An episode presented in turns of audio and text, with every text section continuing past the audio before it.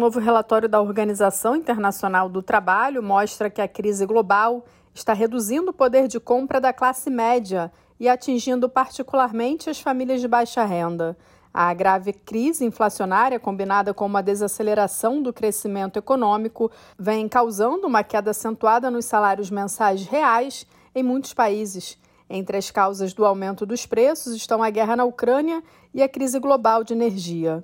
O relatório estima que os ordenados mensais globais caíram em termos reais para menos 0,9% no primeiro semestre deste ano.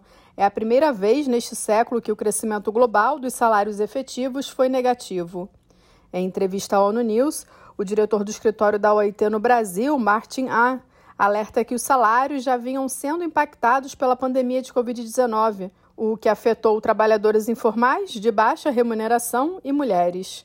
Entre os países e regiões, em média, cada trabalhador assalariado perdeu cerca de quatro semanas de salário entre 2020 e 2021.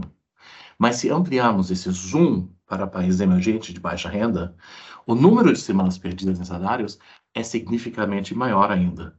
Em alguns casos, atinge até 40 semanas perdidas em salários, em média, nos dois anos.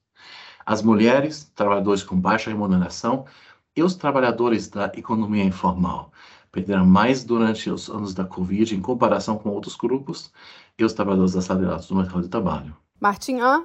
explica que entre os países avançados do G20, estima-se que os salários reais no primeiro semestre de 2022 tenham caído para menos 2,2%, enquanto os salários reais nos países emergentes do G20 cresceram 0,8%, 2,6% menos do que em 2019, um ano antes da pandemia. Em relação ao Brasil, o diretor do escritório da OIT no país ressaltou uma redução de 7%.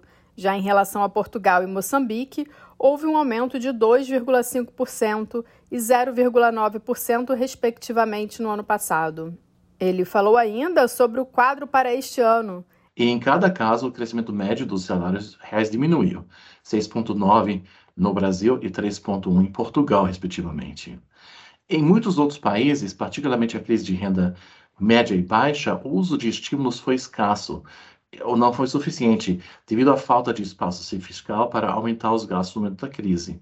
Isso realmente deixou que o crescimento salarial diminuiu nesses países já em 2020. Segundo a OIT, a inflação tem um impacto maior sobre empregados com baixos salários. Da ONU News em Nova York, Ana Paula Loureiro.